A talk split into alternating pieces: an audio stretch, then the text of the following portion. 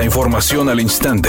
Grupo Radio Alegría presenta ABC Noticias. Información que transforma.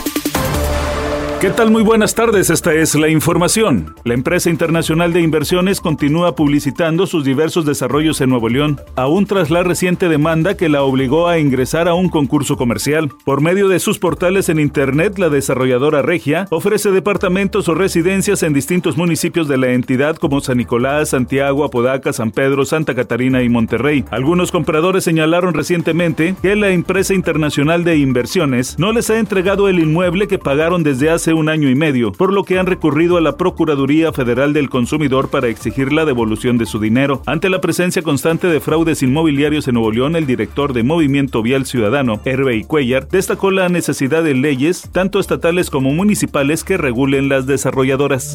La Secretaría de Bienestar informó que a partir del próximo lunes 29 de enero, fecha en que inicia la veda electoral, se depositará la pensión universal para adultos mayores, que será de 12 mil pesos, correspondiente a los bimestres marzo, abril y mayo-junio, lo que representará una erogación para el gobierno de 465 mil millones de pesos. Asimismo, las pensiones para personas con discapacidad serán de 6 mil 200 pesos por los dos bimestres correspondientes cuya erogación es de 27 mil millones de pesos. La Secretaría de Bienestar dijo que otros programas sociales que serán entregados a partir de la próxima semana por la veda electoral son los a madres trabajadoras.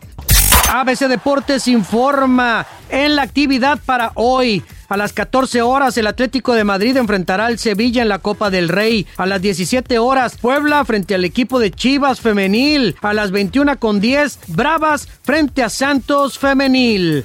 Alicia Machado terminó su relación con Cristian Estrada, pues este ingresó a la casa de los famosos. Al parecer tuvieron conflictos previamente, aunque no se sabe si solamente fue una estrategia para dar de qué hablar. Lo cierto es que ambos en sus cuentas de Instagram se dedicaron un mensaje de agradecimiento y dejaron claro que ya no son nada. Redacción y voz Eduardo Garza Hinojosa, tenga usted una excelente tarde.